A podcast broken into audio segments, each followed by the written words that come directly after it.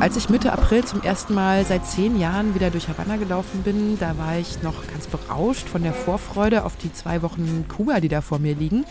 Von der karibischen Hitze und von der Meeresluft, die durch die staubigen Straßen zieht, dem Geruch nach heißem Asphalt und dem Diesel der Oldtimer. Aber dann sind mir die vielen ewig langen Menschenschlangen vor den Geschäften aufgefallen. Dabei war hinter den Schaufenstern fast gar nichts zu sehen, was man hätte kaufen können. Die Läden schienen fast komplett leer zu sein. Viele Menschen standen wahrscheinlich an, ohne zu wissen wofür, aber es hätte ja irgendwas Wichtiges geben können, also Brot zum Beispiel, Eier oder Milch. Dass die Versorgungslage in Kuba angespannt ist, das habe ich schon vor der Reise von kubanischen Bekannten und Freunden, die gerade zurückgekehrt waren, gehört. Ich bin also vorgewarnt gewesen. Aber die Spannung, die in der Luft lag, diese gedrückte Stimmung, die hat mich trotzdem irgendwie erschlagen. Man hat sofort gemerkt, hier stimmt irgendwas nicht. Mangel und Armut sind in Kuba jetzt nichts Neues, aber das hier, das war extrem. Während meiner Reise durch das Land hat sich dieser Eindruck bestätigt. Die Lebensumstände vieler Menschen in Kuba sind katastrophal. Und ich habe während meiner Reise dann immer wieder Leute gefragt, wie sie die Situation empfinden. Ich habe eine Top 10 im Schlange stehen. Vier Stunden für Brot, drei Stunden für Kaffee. Alles ist super schwierig, weil die Preise so explodiert sind. Alles ist teuer und die Löhne reichen dafür nicht. Meine Tochter ist Ärztin. Sie hat jetzt das Land verlassen, weil sie umgerechnet nur 50 Dollar im Monat verdient hat.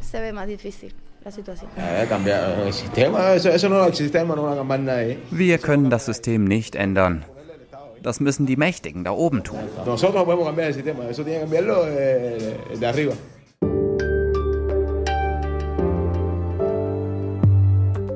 Schlange stehen statt Bücher lesen am karibischen Strand. Das war eben die Urlaubserfahrung und die Stimme von meiner Kollegin Elise Lanschek, die im April auf Kuba war.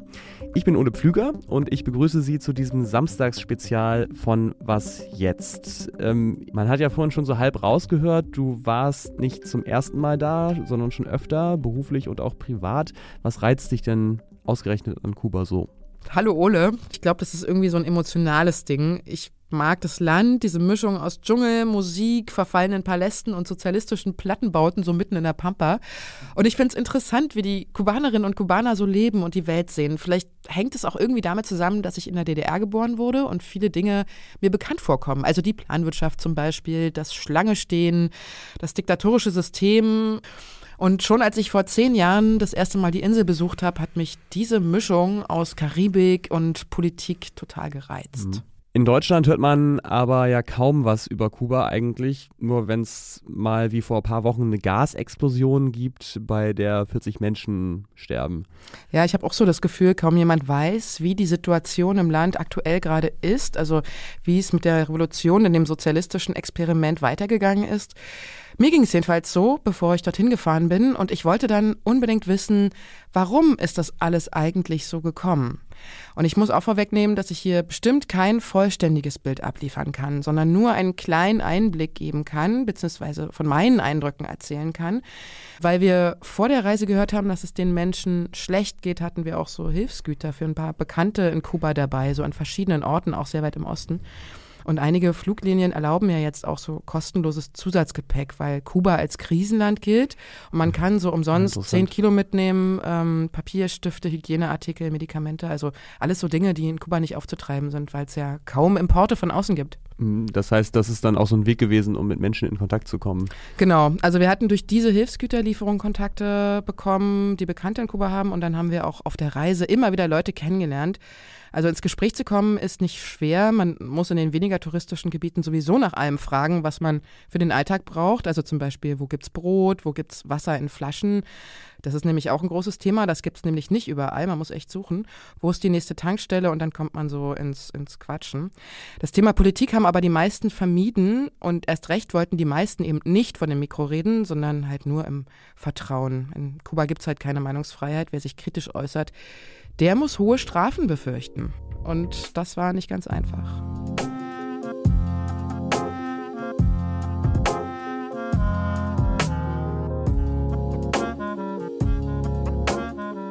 Und nachdem ich mit vielen mm, Leuten gesprochen habe, aber niemand sich vor dem Mikro äußern wollte, okay. habe ich Camila getroffen und sie wollte reden. Genau, den Namen haben wir aber trotzdem dann geändert, damit sie keine Schwierigkeiten bekommt. Here the pressure of the security government is very high. Camila ist Anfang 30 und hat uns ein Zimmer im Haus ihrer Eltern vermietet, im Touristenort Varadero, kurz vor unserem Abflug. Ein sehr schönes Haus, fast direkt am Strand. Und weil Camila als Vermieterin von den Touristen Euros oder Dollar bekommt, gehört sie zu den Besserverdienenden in Kuba. Okay, aber sag mal, was kostet so ein Zimmer? Also ungefähr so zwischen 20 und 40 Euro, also ziemlich viel für hm. kubanische Verhältnisse. Man also muss so europäische auch, Preise ja fast. Ja, das sind, ne? naja, hm. bei uns ist gerade ein bisschen teurer ja, ne, mit der Inflation. Aber kriegt man schon hin. Genau.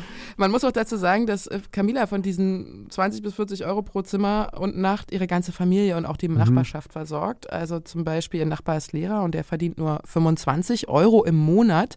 Ihr Vater war mal Uniprofessor und bekommt jetzt 20 Euro Rente. Und wir haben es vorhin gehört, so eine Ärztin verdient in Kuba auch nur zwischen 40 und 50 Euro im Monat. Das reicht natürlich alles nicht zum Leben, wenn man überlegt, dass so die eine Sorte Käse oder Wurst, die es dann manchmal mal gibt, schon mal einen Euro kostet. Und der Schwarzmarkt ja auch die Preise selbst bestimmt, je nach Nachfrage. Und es gibt Lebensmittelmarken und Rationen für Grundnahrungsmittel, wie zum Beispiel Reis, Bohnen oder Eier, die ganz billig dann abgegeben werden, für umgerechnet 10 Cent etwa. Aber die Rationen, die sind so gering, dass man eigentlich nicht davon leben kann. So for every person in the house, in Varadero bekommen wir fünf Eier im Monat pro Person. Five eggs uh, per month. Und das reicht nicht, wenn man nebenbei auch noch Gäste mitversorgen will. I'm trying to find eggs during a week. Ich habe eine Woche danach gesucht. Man muss Leute kennen, Nachbarn oder Freunde auf dem Land, die auf dem Schwarzmarkt Eier verkaufen. Das ist die einzige Art zu überleben in Kuba.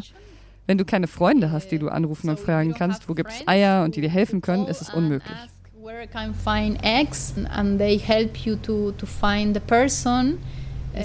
Impossible to, to live here in Cuba. Okay, krass. Also es ist wirklich so, dass man einfach Stunden am Tag damit verbringt, so die grundlegendsten Bedürfnisse irgendwie zu befriedigen. Hm, ganz genau. Und man muss dazu sagen, dass Camilla in einem Ort wohnt, ähm, dem es in Kuba ja noch am besten geht. Also in den hm. Gebieten im Osten ist die Lage ja noch prekärer.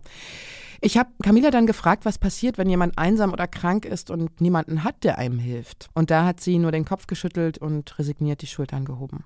Das heißt, du hast mit Camilla gesprochen und ja auch mit ein paar anderen Leuten, die dir erzählt haben, wie schwierig die Situation ist. Aber gibt es auch irgendwie Zahlen zu, was so Kuba insgesamt betrifft? Ja, es ist schwierig, gerade zu der Ernährungssituation Zahlen zu finden. Also laut dem World Food Program der UN muss in Kuba niemand verhungern. Im Vergleich zu anderen lateinamerikanischen Ländern steht das Land sogar noch ganz gut da. Andere Hilfsorganisationen sehen das anders, aber valide Zahlen gibt es einfach nicht, weil sie wirklich niemand erhebt. Camilla sagt, besonders schlimm war es zu Pandemiezeiten, als man während des Lockdowns kaum auf die Straße durfte. Und hinzu kommt, es gibt nicht nur kaum was zu essen, es gibt auch keine Medikamente. Have, uh, um, Wenn du zum Beispiel Kopfschmerzen hast, dann gibt es nichts dagegen. Die Apotheken sind komplett leer. Ein Bekannter von uns, der nicht vor dem Mikro sprechen wollte, erzählte uns, er hatte Corona, aber er ist lieber nicht ins Krankenhaus gegangen, aus Angst dort zu sterben, weil es dort gerade nichts gibt. Hm. Das wundert mich jetzt tatsächlich wirklich ein bisschen, weil Kuba ja eigentlich immer berühmt war für sein tolles Gesundheitssystem. Ja, das stimmt schon. Vor allem die Ausbildung der Ärztinnen und Ärzte ist im weltweiten Vergleich Spitzenklasse und Kuba schickt auch jedes Jahr mehrere tausend Ärzte in andere Länder, zum Beispiel Mexiko mhm oder Brasilien. Und Kuba hat während der Pandemie auch sehr schnell einen eigenen Impfstoff entwickelt. Also schneller als wir zum Beispiel. Das scheint eine richtige Erfolgsgeschichte zu sein. Aber trotzdem bleibt das Problem, es gibt keine Medikamente für alle Krankheiten. Es gibt nicht genügend moderne Apparate und die Krankenwagen sind so alt, dass sie auch mal auf der Straße einfach liegen bleiben. Und ich habe dann Camila gefragt, ob es nicht irgendetwas Gutes gibt in Kuba gerade. Is there anything good what changed in the last years? For example, good? No. Okay, no. das war eindeutig. I, I, every week jede Woche stoße ich mit Freunden mit einem Glas Rum darauf an, dass sie für uns glimpflich ausgegangen ist. Denn die nächste Woche, die könnte noch schlechter werden. Thanks for this week because for sure the next will be worse.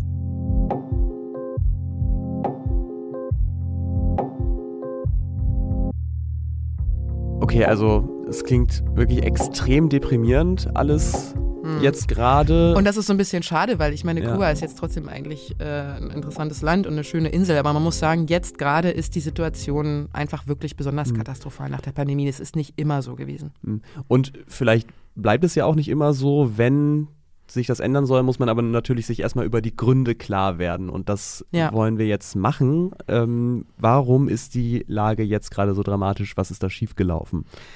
Also, es ist wirklich kompliziert und ein ganzes Geflecht aus Gründen. Zum einen sind jetzt aktuell die Preise ganz massiv gestiegen und ein Grund für diese krass gestiegenen Preise ist die Währungsunion. Es gibt nämlich seit Januar 2020 nicht mehr zwei Währungen in Kuba, also eine nationale und eine Devisenwährung, sondern nur noch eine. Und dadurch gab es dann eine fette Inflation in Kuba, die fiel dann unglücklicherweise auch noch zusammen mit der Pandemie, wo fast der gesamte Tourismussektor in Kuba zusammengebrochen ist. Und der Tourismus ist in Kuba wirklich einer der wichtigsten Wirtschaftszweige, weil er durch Devisen ins Land kommt. Wir haben zum Beispiel auch während unserer Reise, also außer am Ende in Varadero, im Touristenort, überhaupt gar keine Touristen getroffen. Und dann gibt es noch viele andere Gründe, die miteinander verstrickt sind. Und da das alles so kompliziert ist, habe ich mir einen Experten ins Boot geholt. Wir können das auch zumachen. wir können die Schiebetür zumachen. Oder die Balkontür auch zumachen. Das ist Bert Hoffmann. Er ist sowas wie der Experte für Kuba, also einer der wenigen in Deutschland.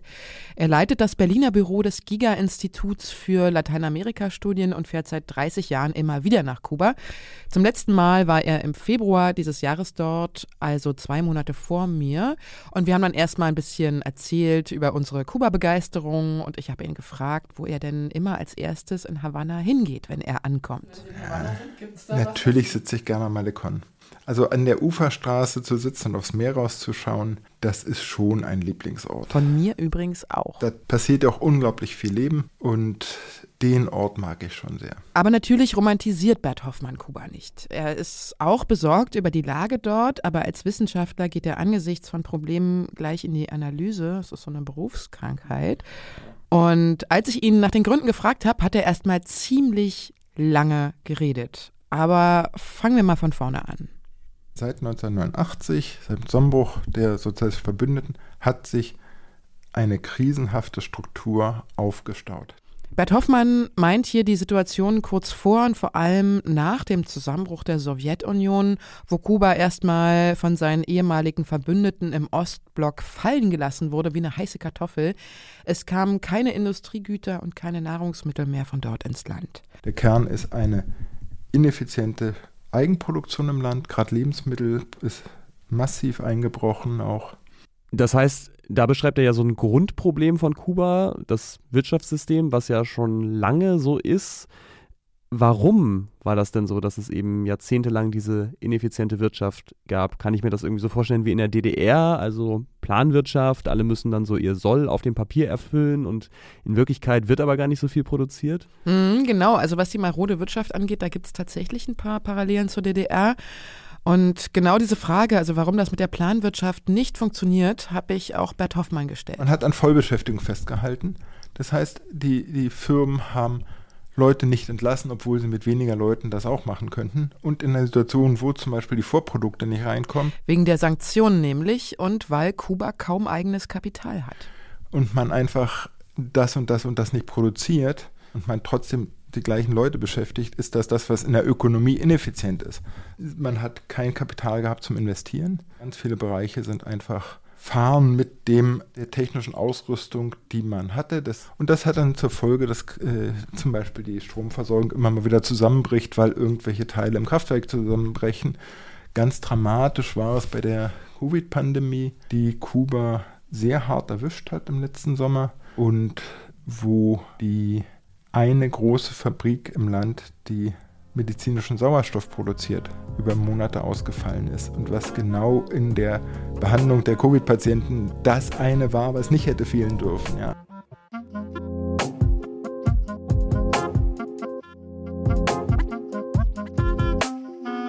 Okay, also wir haben jetzt gelernt, die Produktion funktioniert nicht, die Anlagen sind veraltet, es gibt kein Geld für Investments.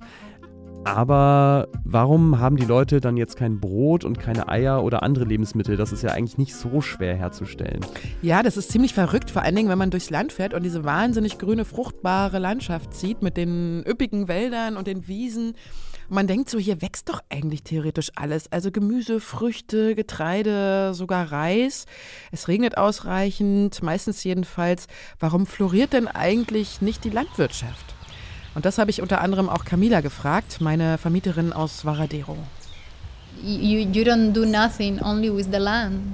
Ja, aber man braucht nicht nur das Land, sondern auch Leute, die das Land bearbeiten. Man muss diszipliniert und motiviert sein. Das sind die Leute aber nicht hier in Kuba. Das ist die Begründung von Camila. Und der Experte vom Giga-Institut in Berlin, Bert Hoffmann, der stimmt ihr da voll zu. Wenn sie ein sehr geringes Gehalt kriegen, dann haben alle viel mehr Interesse auf dem kleinen Garten an ihrem Häuschen, was für die Selbstversorgung anzubauen, als echt sich mit der Machete in der Knochenarbeit in der Sonne den Buckel krumm zu machen. Okay, jetzt müssen wir aber, glaube ich, aufpassen, weil das klingt ja jetzt ein bisschen so, als wären irgendwie alle Kubanerinnen und Kubaner faul. Das kann man ja jetzt auch nicht so stehen lassen, oder? Nee, ich glaube nicht, dass das das ist, was hm. die beiden damit meinen, sondern das Problem ist tatsächlich von ihrem Gehalt im staatlichen Sektor, also zum Beispiel in der staatlichen Landwirtschaft, da können die Leute auf hm. dem Land nicht von leben. Also versuchen sie, ihr eigenes kleines Business aufzubauen. Da können sie dann höhere Preise verlangen, die dann direkt an sie gehen. Und das Problem ist, der privatwirtschaftliche Sektor ist in Kuba immer noch sehr, sehr eingeschränkt, trotz der Reformen in diese Richtung und trotz der Öffnung, die der Ex-Präsident Raúl Castro und sein Nachfolger, der jetzige Präsident Miguel Díaz-Canel, versprochen haben und zum Teil ja auch schon umgesetzt haben. Aber de facto ist es immer noch nicht üblich, in Kuba seine eigene Firma aufzumachen, parallel zu den staatseigenen Betrieben. Denn wenn man das doch macht, jedenfalls offiziell, dann muss man sehr viele Regeln beachten. Also man darf zum Beispiel nicht zu viele Kühe haben oder Angestellte oder zu große Getreidesilos. Sonst muss man einen Teil seiner Erzeugnisse an den Staat abgeben. Es soll ja niemand privaten Gewinn machen, sondern alle sollen gleich sein. Sozialismus eben. Ne? Soll keiner reich werden. Genau, richtig. Also macht man es trotzdem, aber eben unter der Hand. Und das ist natürlich wirtschaftlich verheerend, weil eigentlich wirtschaftlich würde man ja Dynamik wollen und sie sollen ja gerne erfolgreich sein und so und das Gegenteil wird belohnt. Erschwerend kommt dann natürlich noch hinzu, dass kaum Waren von außen ins Land kommen. Kuba steht ja immer noch unter dem US-Embargo Camila kann, wie gesagt, nicht völlig offen sprechen. Sie hat Angst vor Repressionen. Aber so deutlich ist sie dann doch geworden. The government are trying to survive from a romantic idea that uh, was the Cuban Revolution. Uh, die Regierung versucht durch die Verbreitung einer romantischen Idee von der kubanischen Revolution zu überleben. Aber in der Realität existiert davon überhaupt nichts mehr. Wir haben die nötigsten Dinge nicht und keine sozialen Privilegien mehr. Das ist komplett verloren gegangen. Social privileges that give at the beginning of the revolution is completely lost now. Dieses anachronistische Beschwören der Bevölkerung und dieser Versuch, die Revolution vor über 60 Jahren noch als symbolisch aufgeladenen Kit zu benutzen, das ist mir auch aufgefallen.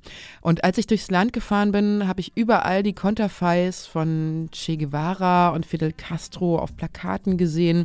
Oder die beiden stehen auch als so riesige Holzfiguren auf dem Land herum. Und an jeder Ecke sind Revolutionsparolen auf Hauswände gesprüht, die so zum Weitermachen aufrufen. Also zum Beispiel vereintes Kuba für immer, zusammen für den Sozialismus, alles für die Revolution, es lebe Che, es lebe Fidel und so weiter. Siete palmas juraron su ventolera que trabaja la potencia africana, está sobre un caballo y grita de esta manera. Okay, das ist ja schon ganz interessant, weil es klingt für mich so, als wenn die Regierung einfach so tut, als sei immer noch 1959, also dass sie so krampfhaft an diesen Vorstellungen der sozialistischen Revolution festzuhalten versucht. Aber ich meine, die müssen doch auch sehen, dass die Leute nichts zu essen haben und dass das Wirtschaftssystem so einfach nicht funktioniert. Warum hängen die dann so an den Idealen der Vergangenheit? Damit kommen wir auf den zweiten Punkt, den Bert Hoffmann in seiner Liste der Krisenursachen genannt hat, nämlich das Verhältnis zu den USA. Guck mal, ich zeig dir mal was auf dem Computer. Wir sind jetzt mhm. hier bei Google Maps. Hier ist Havanna. Ne? Mal rauszoomen. Genau. Und da hier ist, ist Florida. Genau, hier ist Havanna und hier ist Miami. Also ja. Luftlinie sind das 367 ja. Kilometer, das habe ich mal ausgerechnet. Also einfach sehr nah. Genau, also um die Ecke. Und um es ganz platt zu sagen, Kuba hat Angst vom Raubtier Kapitalismus und den USA verschlungen zu werden. Das ist eine ganz alte Angst und die ist auch immer noch so. Dazu habe ich zusammen mit Bert Hoffmann nochmal einen kleinen Ausflug in die Geschichte gemacht. Kuba ist viel später als die anderen Länder Lateinamerikas von Spanien unabhängig geworden. Und der Unabhängigkeitskampf war eigentlich erfolgreich. Und dann haben die USA, da sind wir jetzt 1898, äh, in letzter Minute sich in den Krieg eingeschaltet, die Spanier, die schon völlig dezimiert waren, besiegt und die Kubaner gleich mit besiegt und das Land besetzt, Militärregierung gemacht und dann Kuba ein paar Jahre später in eine Unabhängigkeit auf dem Papier entlassen, aber de facto unter Vormundschaft der USA. Das ist, sage ich mal, das historische Trauma. Wegen das Fidel 1959 die Revolution gemacht hat, nicht nur um die soziale Situation zu verbessern, sondern auch um echte Unabhängigkeit von den USA zu schaffen. Die USA sind wirtschaftlich so nah dran, wirtschaftlich so dominierend in allen gewesen. Und die Logik der kubanischen Regierung, so sagt es Bert Hoffmann, ist letztendlich immer noch, wir Kubaner sind in einem Krieg. Und zwar. Wir sind im Unabhängigkeitskrieg gegen die USA. Seit dem 19. Jahrhundert ist das eine Linie. Und die USA werden nicht eher ruhen, bis wir klein beigeben. Das werden wir nicht tun. Wir sind bereit, alle Kosten zu tragen und alle Opfer zu bringen. In so einer Logik wird dann alles andere sekundär. Unter Obama gab es eine Zeit der Entspannung und des Aufatmens. Da gab es wirtschaftliche Lockerungen, Freundschaftsbekundungen und sogar diese eine Szene, vielleicht kennst du sie, wo Obama neben Raul mhm. Castro in Havanna im Baseballstadion sitzt und sich ein Spiel anguckt. Sehr amerikanisch eigentlich. Sehr amerikanisch, aber auch, also Baseball ist in Kuba ganz groß ja. auf jeden ah. Fall. Hm. Und das war so ein Meilenstein, obwohl es so eigentlich eine kleine Geste ist, aber das war ganz wichtig. Kuba dachte dann wirklich ernsthaft über Reformen und auch eine Öffnung in Richtung USA nach. Und das hat dann Trump alles wieder zunichte gemacht. Jetzt sind die Schotten wieder dicht. Und unter beiden hat sich das auch nicht großartig geändert. Trotz so ein paar zaghafter Öffnungen bleibt Kuba in erster Linie der verfeindete kommunistische Nachbar. Dazu hat mir Bert Hoffmann erklärt, dass Joe Biden zum Beispiel Sorge haben könnte, mit einer Annäherung an Kuba Wählerstimmen zu verlieren. Die Mehrheit der US-Amerikanerinnen und Amerikaner, allen voran die Exilkubaner in Florida, stehen der sozialistischen Diktatur in Kuba sehr ablehnend gegenüber. Und Florida ist ein entscheidender Staat für die US-Demokraten. Aber umgekehrt wird die kubanische Regierung sich ja den USA gegenüber auch nicht unbedingt öffnen, oder? Was sind denn da die Sorgen auf kubanischer Seite? Na, vor der Revolution 1959 hatte neben dem Diktator Batista die amerikanische Mafia in Kuba das Sagen. Kuba wurde als Billigbordell der USA angesehen und in diesen Zustand dahin will man auf keinen mhm. Fall zurück. Und das Land und die Paläste und die alten Autos, die haben häufig den US-Amerikanern gehört, Großgrundbesitzern zum Beispiel, die dann nach der Revolution das Land verlassen haben. Und wenn sich Kuba jetzt öffnet, dann könnten da Rückforderungsansprüche hm. kommen zum Beispiel. Ja, auch verständlich. Mhm. Und eine andere Angst ist auch, dass sobald das in marktwirtschaftlichen Werten gemessen wird, sie überhaupt nicht mithalten können. Da kommt jemand aus dem Ausland, ich sage jetzt immer Miami, der kann auch aus Mexiko oder Europa oder Spanien oder New York kommen, ja, und kauft eigentlich aus der Portotasche und der Kubaner hat keine Ersparnisse, die kubanische Familie ähm, hat nichts, was sie mit gegenhalten kann, die Löhne sind absolut äh, am Boden und wir, wir auf der Insel sind die, die den kürzeren ziehen werden. Was ich von Kuba aber auch gehört habe, ist, dass viele Kubanerinnen und Kubaner in die USA gehen oder gehen wollen, weil sie sich da ein besseres Leben erhoffen. Äh, ich habe auch mal gelesen mit Ruderbooten irgendwo, ist das immer noch so? Ja, also erstmal, wir haben tatsächlich momentan die stärkste Ausreisewelle aus Kuba überhaupt. Über 63.000 Menschen verlassen jeden Monat das Land, weil sie keine Perspektive mehr sehen. Mit Booten jetzt gerade nicht mehr, weil die US-Küstenwache die Boote vor Florida sofort abfängt und die Geflüchteten ohne großes Aufheben sofort wieder abschiebt. Momentan fliehen die Menschen über Nicaragua, denn das ist aktuell eins der wenigen Länder, wo Kubanerinnen und Kubaner ein Einreisevisum bekommen. Sie durchqueren dann das Land in Richtung Mexiko und dann stehen sie dort am Zaun zu den USA, wie so viele andere hunderttausend Geflüchtete aus Lateinamerika auch. Und Camila hat einige Freunde, die genau so auf diesem Weg geflohen sind. That, that trip can take uh, a lot of days. Diese Reise kann viele Tage dauern. Die Familien schlafen nicht, weil du nicht nicht weißt, ob du stirbst. Du hast keine Papiere, legst dein Leben in die Hände der Mafia. Das ist die Realität. Ja, and that is our reality now. Camila sagt auch, sie findet es furchtbar, dass so viele fitte junge Leute das Land verlassen. Und irgendwann ist ja niemand mehr da, der es wieder aufbauen kann. Wer soll denn die Felder bestellen, wenn die Wirtschaft dann vielleicht doch noch irgendwann angekurbelt wird? Die alten Leute vielleicht, die sich die Flucht nicht leisten können oder zu gebrechlich sind? Das ist ja dann irgendwie auch keine Lösung. Und sie selber hat lange Zeit im Ausland gelebt. Sie hat nämlich nicht nur den kubanischen, sondern auch den spanischen Pass, ist aber wegen ihres kranken Vaters wieder zurückgekehrt.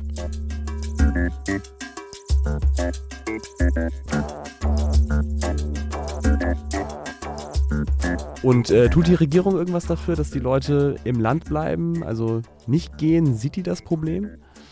Ich gebe deine Frage mal an Camila weiter. Ich denke, das ist denen bewusst, weil es so offensichtlich ist. Sie haben Angst, die Macht zu verlieren. Du kannst eigentlich auch gar nicht protestieren, weil wenn du das machst, dann gehst du ins Gefängnis. Und gab es dann trotzdem Proteste? 1994 gab es schon mal Proteste in Havanna, wo tausende Menschen auf die Straße gegangen sind. Und zuletzt wieder am 11. Juli 2021, also letztes Jahr, wo es mehr als 100.000 Leute in 50 kubanischen Städten gewesen sein sollen, die da auf der Straße waren und die unter anderem sowas wie Freiheit gerufen haben und wir haben Hunger. Offiziell bestätigte Zahlen gibt es nicht, weil es in Kuba ja auch keine freie Presse gibt, die über sowas berichten kann. Die Opposition, die es in Kuba ja offiziell auch gar nicht geben darf, hatte unter dem Motto Patria y Vida, also Vaterland und Leben, zum Systemumsturz aufgerufen. Das ist der abgewandelte Schlachtruf der Revolution, wo es ja heißt Patria o muerte, Vaterland oder Tod. Ein Protestsong gab es auch und der wurde millionenfach angeklickt.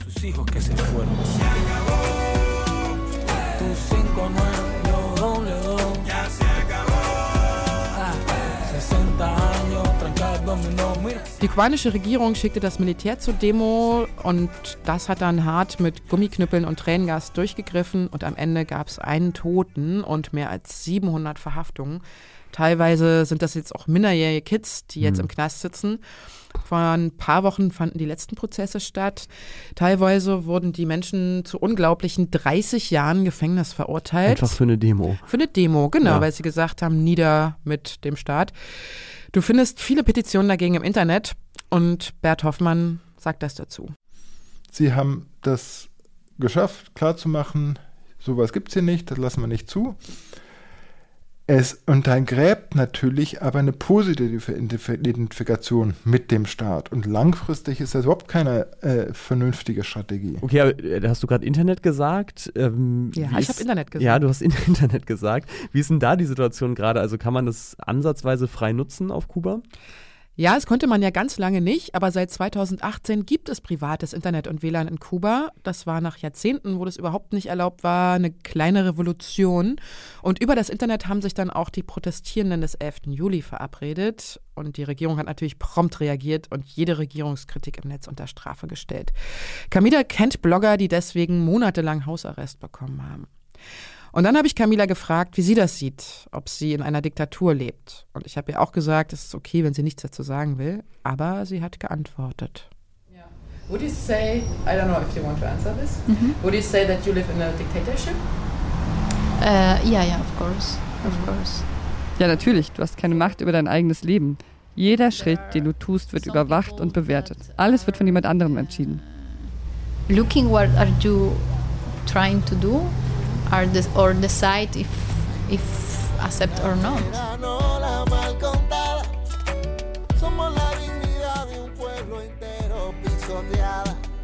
Bei diesen Protesten habe ich mich gefragt, und die Frage stellt sich ja immer, wenn Proteste so ein ganzes System in Frage stellen, ist das eine breite Bewegung in der Bevölkerung oder einfach nur die laute Minderheit?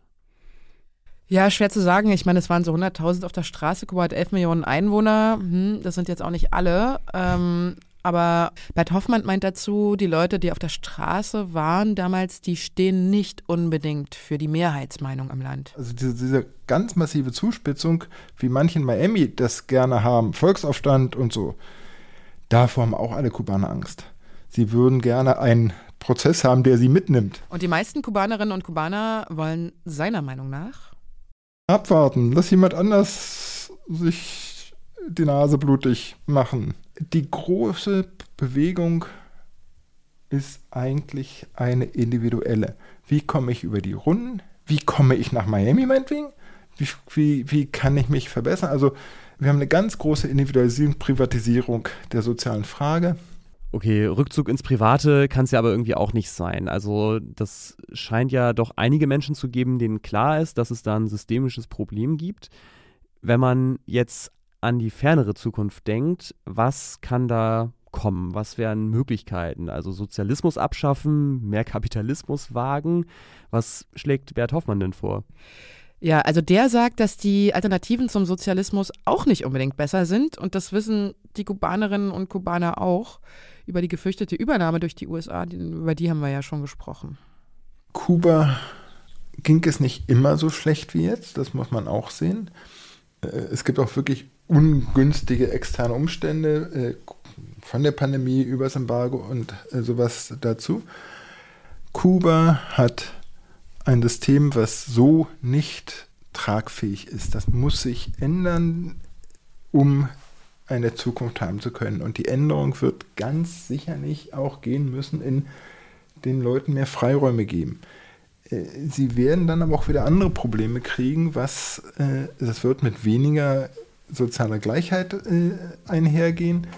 Und wie die kubanische Bevölkerung das entscheidet, das ähm, wird man auch erst wissen, wenn sie Entscheidungen treffen können zwischen verschiedenen Optionen.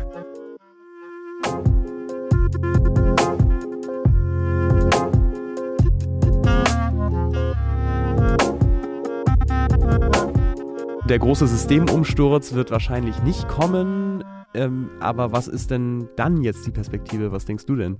Also meiner Einschätzung nach, und ich bin keine Expertin, denke ich, dass keine Regierung mit so einer großen Unzufriedenheit auf Dauer weiterleben kann. Also sie werden sich was überlegen müssen, weil es wird vielleicht dann doch wieder Massenproteste geben.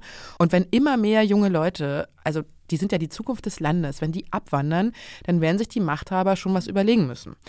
Und mit der Einführung des privaten Internets hat sich ja schon eine Menge bewegt. Und ich habe auch Bert Hoffmann gefragt, was er so denkt. Er sieht es ähnlich. Er sagt, es wird aber trotzdem noch sehr lange ein erstmal weiter so Kurs gefahren werden. Und über mögliche Auswege aus der Krise habe ich natürlich auch mit Camila gesprochen. Ihre erste Antwort brach so ganz spontan aus ihr einfach heraus. I need to put all my energy in the next two days. Ich muss all meine Energie in die nächsten zwei Tage stecken. Ich kann gar nicht planen. Der Alltag ist so hart, dass ich keine Zeit habe, darüber nachzudenken. Aber klar, natürlich macht sie sich auch Gedanken.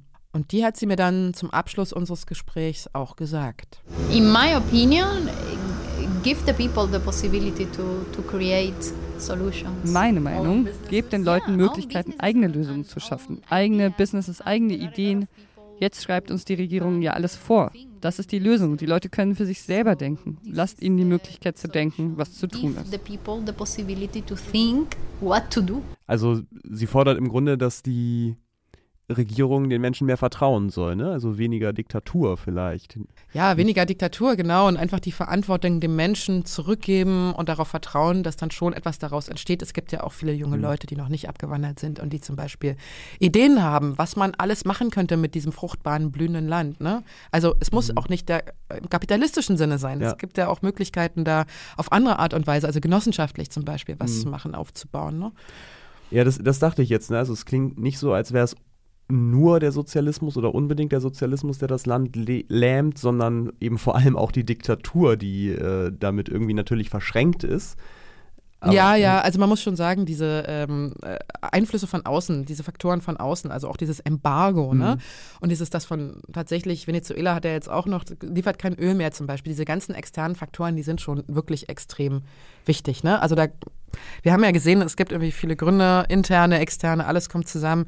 Nur zu sagen, okay, die Regierung ist schuld mhm. und die haben jetzt alles falsch gemacht, das ist schon auch zu einfach. Ne? Ja, ja, mhm. auf jeden Fall. Und es, vieles bedingt sich dann ja auch wieder gegenseitig, haben wir auch schon öfter gesagt. Genau, ja. Ja. Was denken Sie zu dieser Folge? Wie hat es Ihnen gefallen? Äh, schreiben Sie uns wie immer gerne Mails mit Lob, Kritik oder eigenen Gedanken zur Situation in Kuba an wasjetzt.zeit.de. Wir sind am Ende dieser Was jetzt Spezialfolge mit Elise, die uns über die Situation auf Kuba berichtet hat. Und mit Ole Pflüger, der ganz interessiert hier Fragen gestellt ja, hat. Genau, sehr gerne. Und wir sagen Tschüss und bis bald. Bis bald.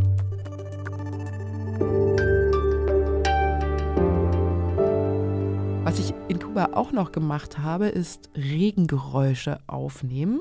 Zum Beispiel Regen auf Blechdächern, Autodächern, auf Bananenblättern, im Dschungel. Der Sound der Tropen.